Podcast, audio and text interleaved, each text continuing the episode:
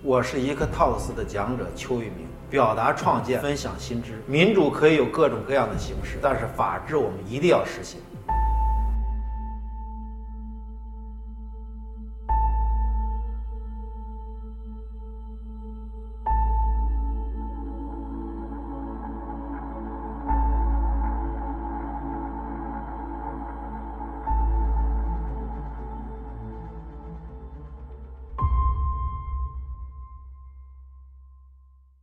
我是中国北京的一名律师，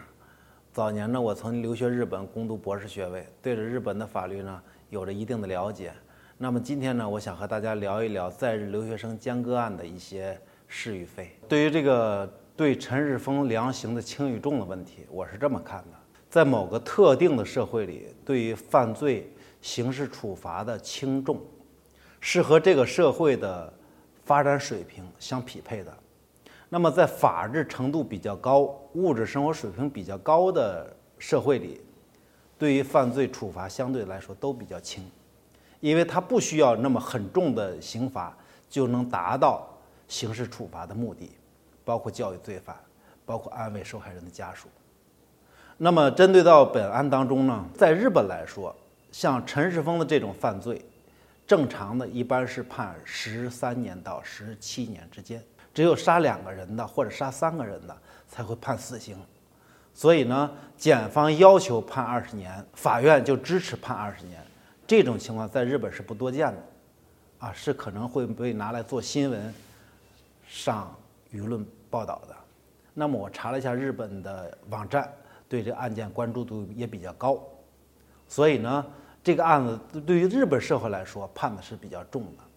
那么对于我们中国来说，杀人偿命在人们意识当中觉得是理所当然的事情。那么杀了一个人却被只判了二十年，对于中国社会来说，属于判的比较轻的。首先呢，这个陈世峰服刑呢，肯定是要在日本服刑，而且像他这种情况，获得假释的可能性或者提前释放的可能性很少。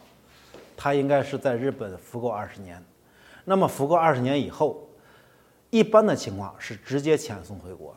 因为日本的社会对于去日本的外国人有没有犯罪记录这一点非常的重视，一个有犯罪记录的人很难去日本或者留在日本。